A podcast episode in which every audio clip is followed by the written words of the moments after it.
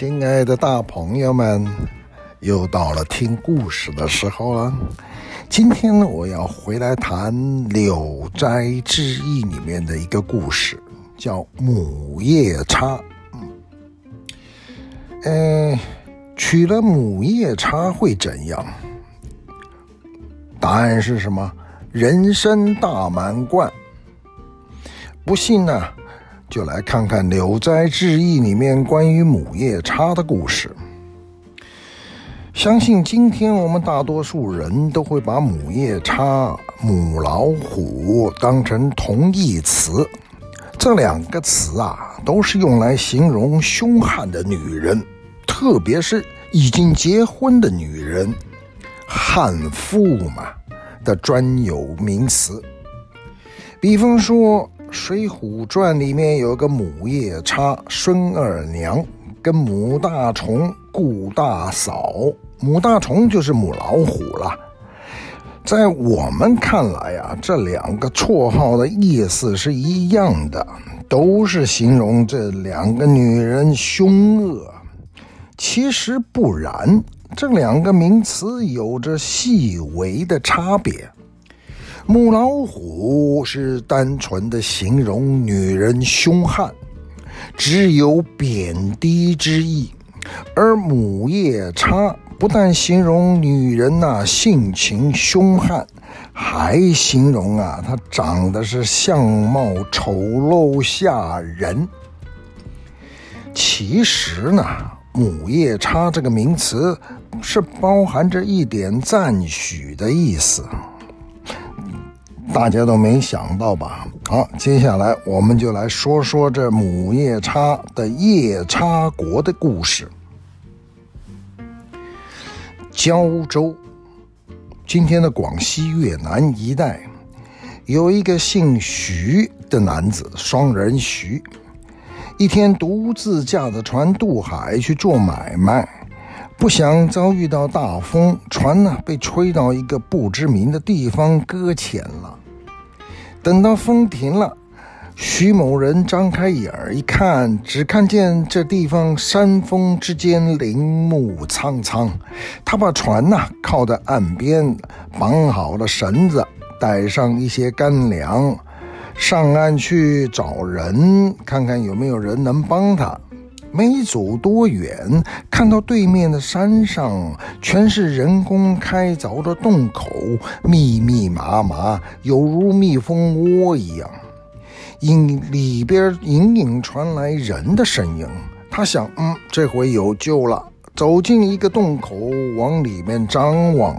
这一看，不看还好，一看吓得是魂飞，魂飞魄魄散。嗯嗯只见两个丑陋的夜叉鬼，白森森的牙齿呲出嘴边，尖利像剑一样，眼睛灼灼的放光，如同两只大灯，正用手抓着活劈了一只鹿，吸血吃肉。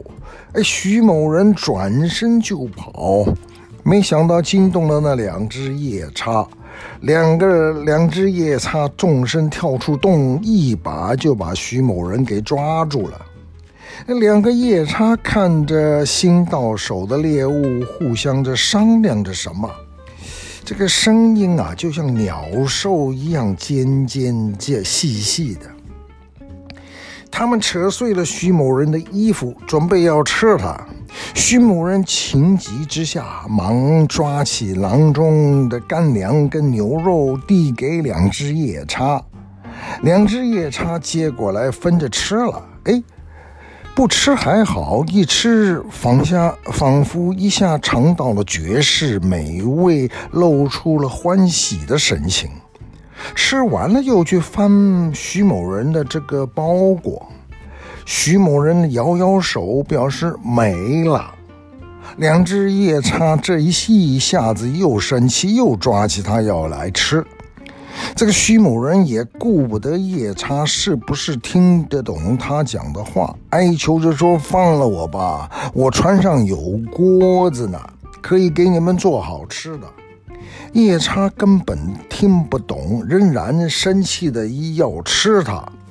徐某人赶忙的不停比划，意思啊是要给夜叉更多好吃的。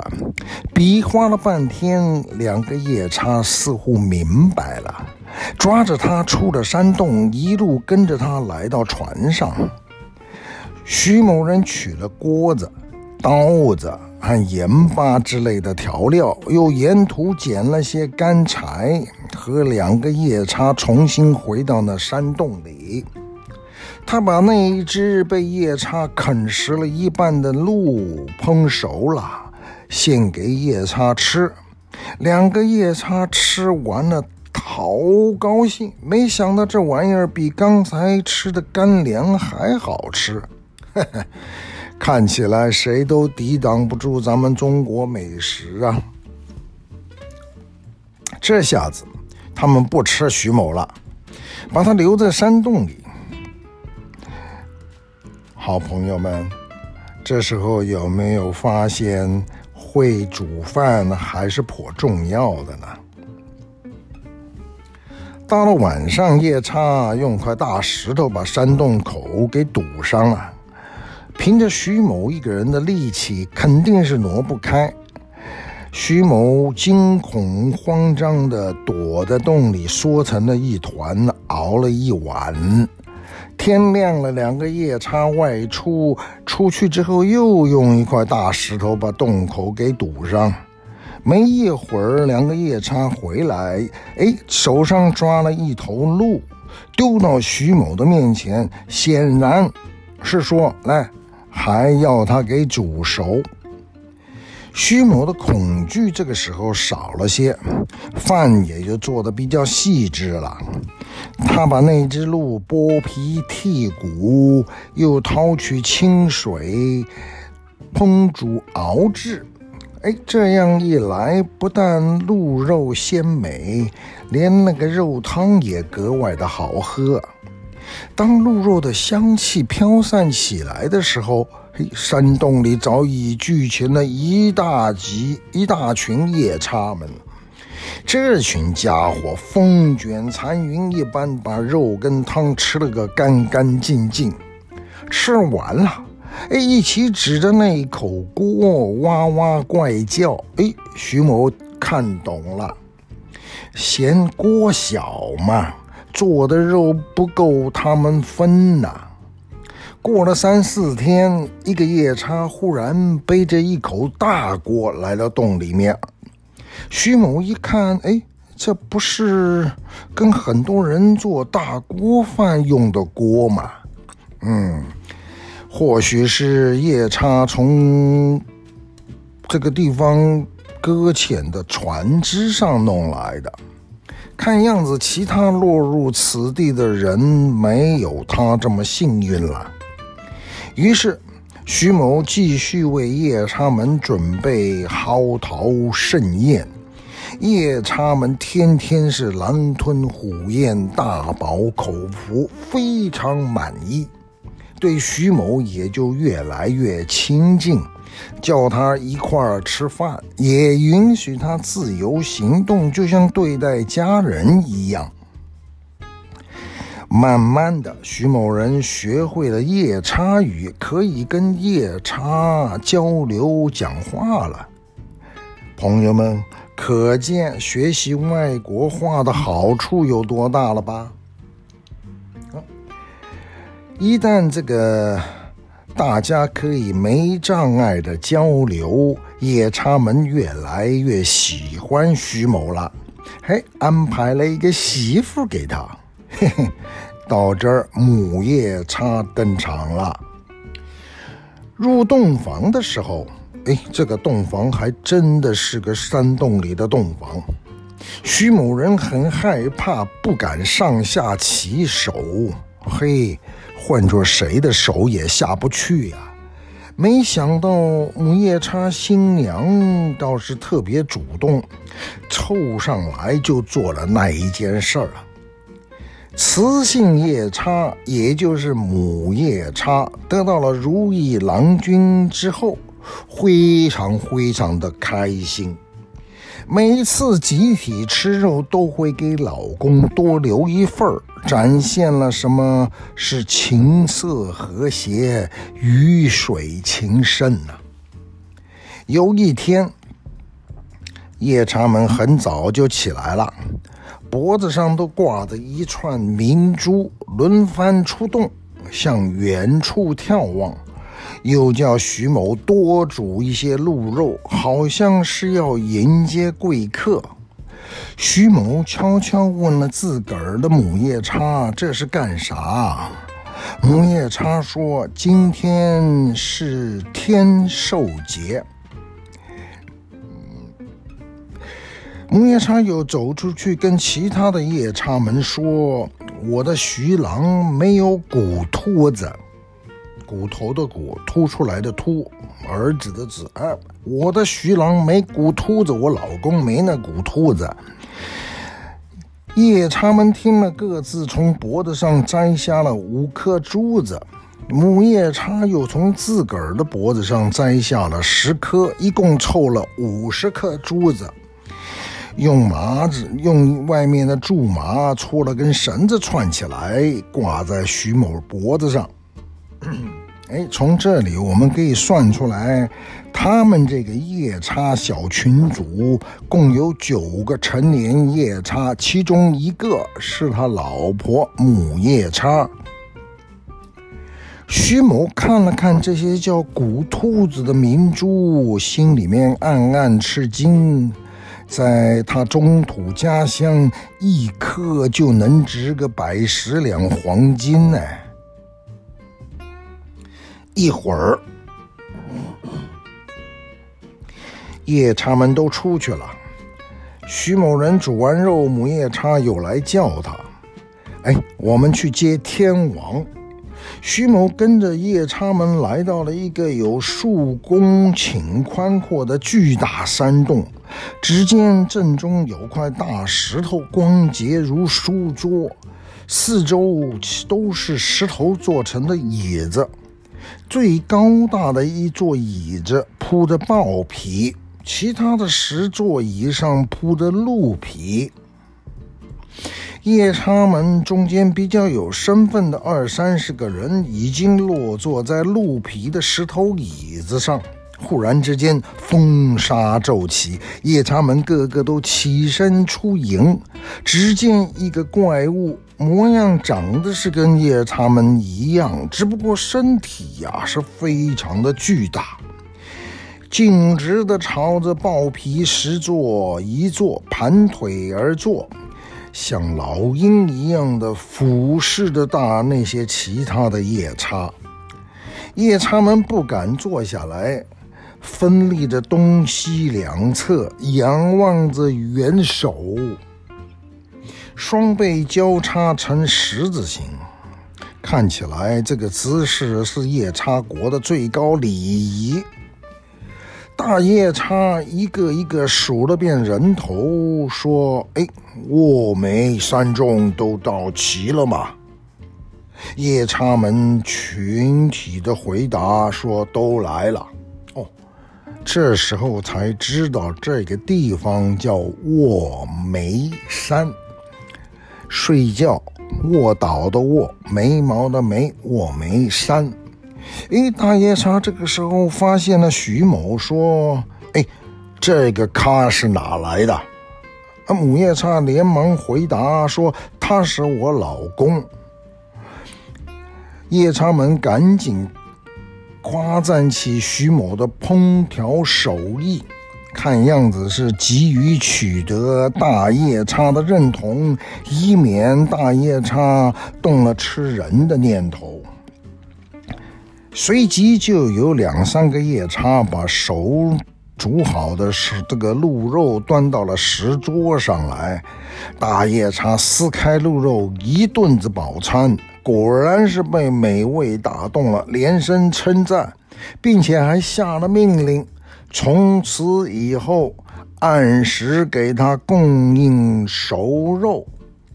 可见呐、再说一次，煮的一手好菜好饭，关键时刻能活命呐、留住敌人的胃，不就等于留住自个儿的命吗？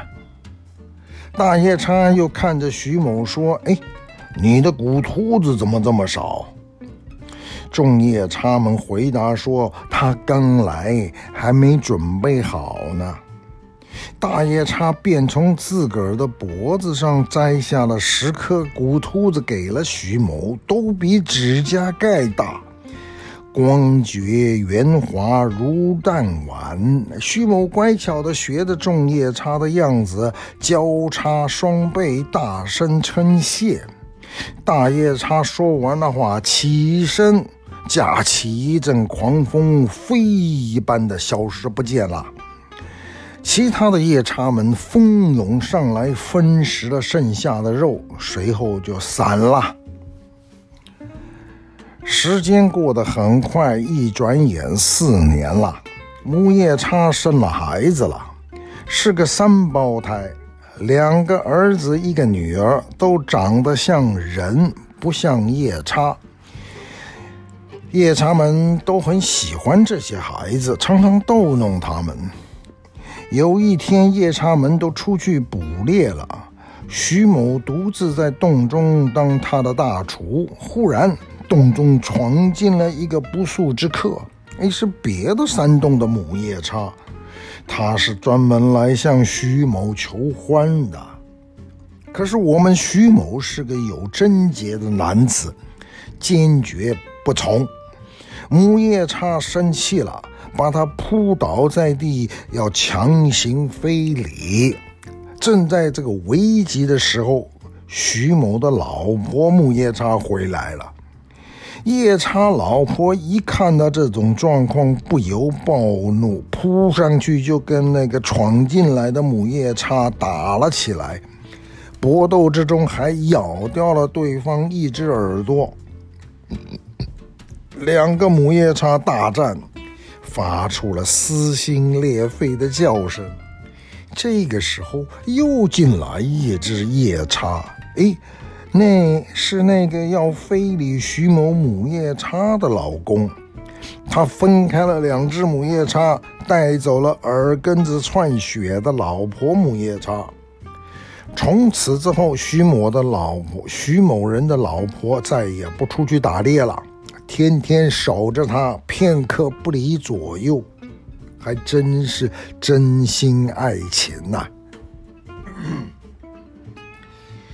又过了三年，三个小孩都会走路了，徐某就开始教他们说话。啊当然了，是双语教学，孩子们聪明，学得很快。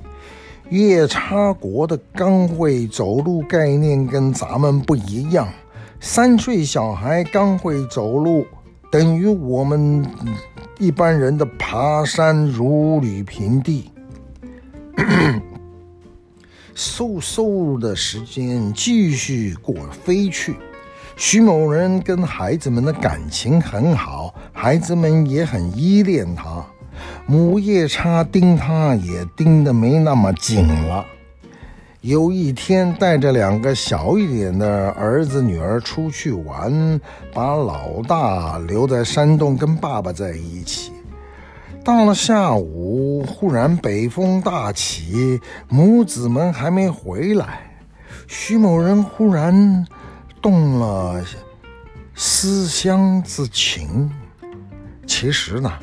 我们都知道，他想回家的念头也不是一天两天的。徐某人叫上自己的大儿子一起到海边走走。出山洞的时候，他何必特别带上了所有的骨秃子。走着走着，来到了他的那条船的前面。船还很好，因为他这七年来一直在暗中维护。徐某人对儿子说：“干脆跟爸爸回故乡吧。”儿子想去告诉妈妈一声。徐某人说：“不用了。”两个人登船，借着强劲的风力，只一个夜，一天一夜就回到了胶州故乡。回到家里面，徐某人知道自己的老婆已经改嫁走人了。他拿出两颗骨秃子卖了，得了百万以白银，成了当地的富豪。他给儿子取名徐彪，长到了十四五岁，能举起几百斤的重物，性格粗鲁好斗，非常强悍。胶州的主帅赏识这个徐彪的武功，封了他一个千总的武官职位。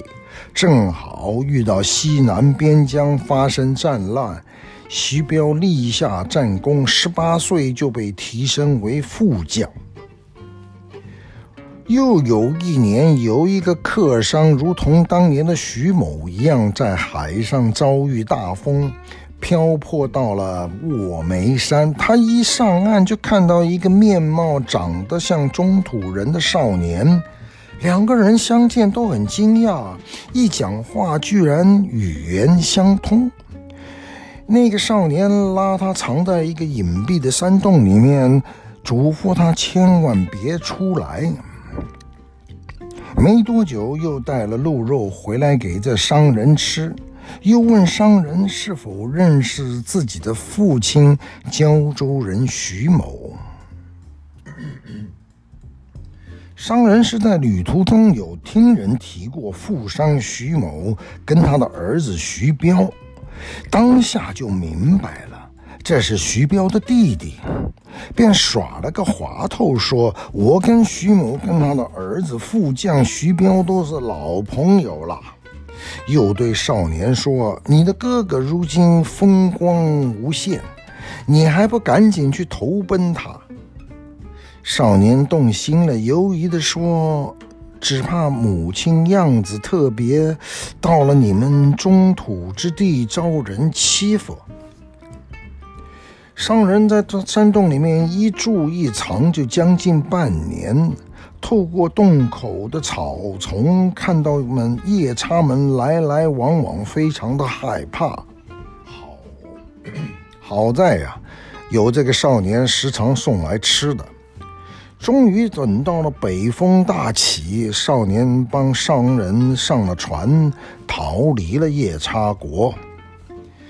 商人回到了胶州，拜见徐彪，告诉了他在母夜叉不是在夜叉国的遭遇。徐彪一听，悲喜交加，就要动身去夜叉国接母亲和弟弟妹妹。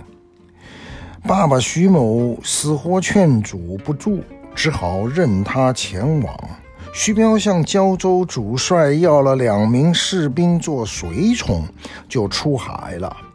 行程不容易，屡遭凶险。先是逆风迷航半个月，又遇到大风浪，船只倾覆，徐彪落入海中，随波浮沉。就在生死未卜之际，一个怪物把他拖上了岸。徐彪很惊讶地发现，这个怪物竟然是一个夜叉。幸好他自个儿记得夜叉语，连忙地跟他交谈。哎，那个夜叉也是吓了一大跳，问他到底是什么来历。徐彪便把自己的身世讲了一遍。夜叉更惊讶了，说：“卧眉山就是我的故乡。”不过这里距离卧眉山有八千里之遥啊！你飘到独龙国来了。说完了，就找了一条船，让徐彪坐了上去，自己在水中推着船走。船如离弦之箭，瞬息之间行过千里。过了一晚上，就到了卧眉山的北岸。随即，这个做好事的夜叉。就消失不见了。徐彪看到岸边有一个少年，知道夜叉国里有这样样子的人，一定是弟弟无无疑。他大声的招呼弟弟上船，弟弟也认出了哥哥，让他等候一下，就转身离开了。没过多久，只见妈妈、弟弟、妹妹都来了。他们三个人抱着徐彪大哭了起来。母亲说很担心到了异国他乡遭人欺负。儿子徐彪说别怕，儿子在那边算是个有身份的人。这个时候是逆风天气，船没办法出发。母子正在犹疑愁闷，哎，等了一会儿，却看到船上的帆向南边鼓了起来。风天公作美，居然刮起了北风。此时不走，更待何时？四个人上了船，乘风破浪，三天之后就到了胶州。徐彪本想先下船去找些衣服，没想到母亲却很唐突，就带着孩子离船登岸。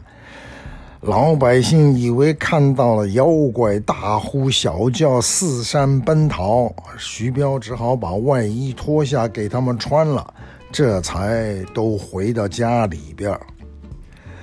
母夜叉一看到老公徐某，怒骂不止，怪他当年不辞而别。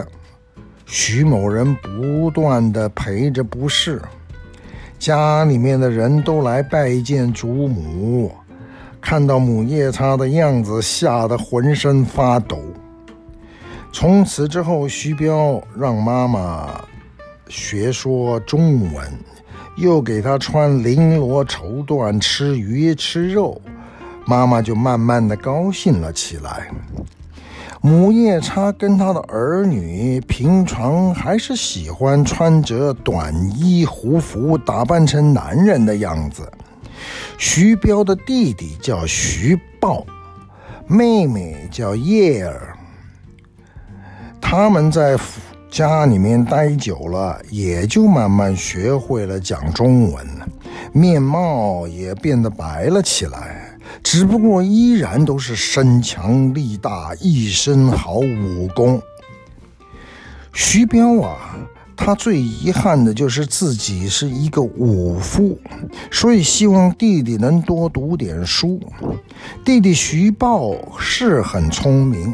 经史之书一看就通，可是他是依然不喜欢儒生那一套，还是热衷于开弓骑马。后来考试中了武举，娶了啊娶了游击官的女儿为妻。至于妹妹叶儿的婚姻之事，就没那么容易了。人们都知道他出身怪异，所以没人来，没人敢来提亲。哥哥徐彪知道部下有一个姓袁的守备死了老婆，就将妹妹硬塞给硬塞硬嫁了，给了这个姓袁的守备官。可是妹妹叶儿能开百十硬弓，百步之外射小鸟，百发百中。姓袁的守备每一次出去打仗都跟老婆在一起，一直升任到了将军。他们所立下的赫赫战功，有一半都是靠他老婆叶儿。叶儿是深得母夜叉夜叉母亲的真传。袁守备大概也没想到，被硬塞过来的夜叉老婆竟然也是个宝。弟弟徐豹到了三十三十四岁的时候，做了南征大军的元帅。他居然呐、每次出征都带着妈妈一起，也是是个奇景了。每逢强敌，母亲顶盔贯甲，手持武器，前后策应冲杀，没人敢跟如此的猛女对战，无不望风而逃。皇帝听说了战功，很是高兴，封夜叉母亲为男爵。徐豹觉得这个男爵的“男”字有点不妥，就代替母亲上书辞谢了封爵。皇帝后来又改封其母为夫人。嗯、我猜那皇帝一开始也实在不知怎么办，没反应过来。哎，这个跟张飞一样的猛将，居然是个女的。《聊斋志异》的夜叉国故事就是在这里就结束了，而作者蒲松龄啊，在夜叉国最后还留了个点评，也颇有趣的。夜叉夫人亦所罕闻，然细思之而不罕也。家家床头有个夜叉在。嘿，一句话就把读者们从奇幻世界拉回了现实。母夜叉，你家床头就有一个。仔细想想，这个故事里的母夜叉，除了长得有点吓人之外，却是十分可爱。因为回头看，母夜叉身上全是优点呐、敢爱敢恨，对爱人忠贞不渝，内则相夫教子，从不惹是生非；外则临敌无惧，勇往直前。折杀多少男儿大丈夫啊！这个故事还悄悄地为母夜叉设立了一个对比人物，那就是徐郎的前妻。徐郎前妻因为徐郎几年不归家就改嫁了，当然这是人之常情，无可厚非。只是作者有意地以徐郎的前妻作为一个对比。更反衬出了母夜叉的隐忍和忠贞。可以说啊，徐郎自从躲过被夜叉吃掉的厄运之后，接踵而来的全是好运了。夜叉给了他以家庭温暖，给了他子孙荣耀，给了他财富田地，给了他官爵地位。所以说，这简直就是人生大满贯了嘛。话说到夜叉这两个字儿，最早啊出现在佛经当中。夜叉呢是亦正亦邪的，既是鬼怪，又近乎神灵。佛教经书《舍利弗问经》里记载是这么写的。夜叉神者，好大布施，祸先损害，后加劳役，随功胜负，故在天上、空中、地下。意思就是说，夜叉往往先给人呐、带来伤害，但之后就会加倍的给人以各种福报。由此看来，夜叉国里的夜叉们还正是如此。从某个角度来看，《柳斋》里面的夜叉国可以当做是一个内涵丰富的寓言来解读。故事里的徐郎是远赴他乡婚配，老婆出外狩猎，他整天居家围着锅炉转。还差点被夜叉女流氓给强暴了。这个时候的他完全被置换成为一个媳妇的角色，之后他的角色才慢慢回归，最终转化成一个传统的丈夫形象。而母夜叉也是完成了局面的转化，形成了女子出嫁到夫家的传统家庭形式。就像很多故事里面爱假设男人呐、怀孕呐、从而让男人感受女性怀孕生产的不不容易一样，夜叉国设计了一个让丈夫当媳妇儿的情境，让男性体验一把嫁到外人家里当个受气小媳妇是什么样。他仿佛是在说：这一下子你们这些男人明白了吧？天天照顾一大家子起居饮食，还要提心吊胆、谨言慎行，这种日子多难过！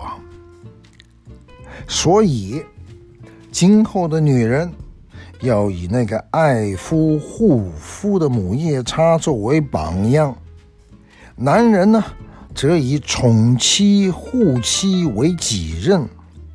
咱们民间有个谚语：“丑妻尽地家中宝”的说法。丑妻，丑陋的妻子，爱妒忌的妇人。依稀等同于故事里面的母夜叉，他们却是宝贝，能立功。这样的母夜叉又怎么能说没有嘉奖的意思呢？所谓的母夜叉看的是揪心吓人，可一旦拥有一位敢爱敢恨、勇于担当的母夜叉，那又何尝不是幸福呢？各位亲爱的朋友，你们同意吗？